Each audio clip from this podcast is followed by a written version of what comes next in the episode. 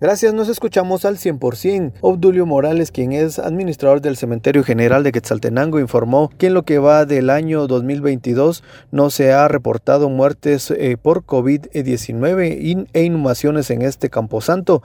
Agregó que ya se va a cumplir un mes desde la última muerte que fue en la segunda semana de diciembre. También indicó que una de las causas del por qué ha bajado este número es por el avance a la vacunación que ha aliviado los síntomas de COVID. COVID-19. No hemos activado ningún protocolo de COVID-19. Cabe mencionar que pues, siguen ingresando las inhumaciones de enfermedades comunes. El día de, hasta el día de hoy, 8, eh, llevamos 25 eh, inhumaciones de enfermedades comunes.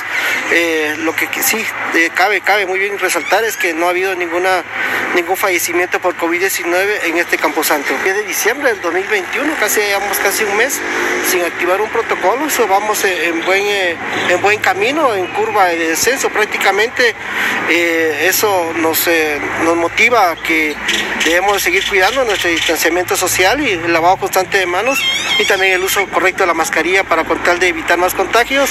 Esperamos que no haya ni un repunte en este en este primera quincena de enero o finales de enero por las actividades de fin de año que hubieron aglomeraciones de personas y esperamos de que no haya, pero si es así, estamos nosotros a presto para activar los protocolos correspondientes. Sí, sí tenemos el espacio suficiente eh, si en caso así se, desea utilizar. En Lomas de COVID tenemos el espacio y también si alguno tiene un fallecido por COVID también se, se da el uso de mausoleos particulares. Definitivamente es prueba que cuando se empezaron a vacunar ya con la segunda dosis empezó a, a bajar de una manera considerable lo que eran los casos de COVID y gracias a Dios la población está yéndose a vacunar y que no se vacunado los, lo motivamos que, que se vaya a vacunar ya que es un medicamento bastante eficaz.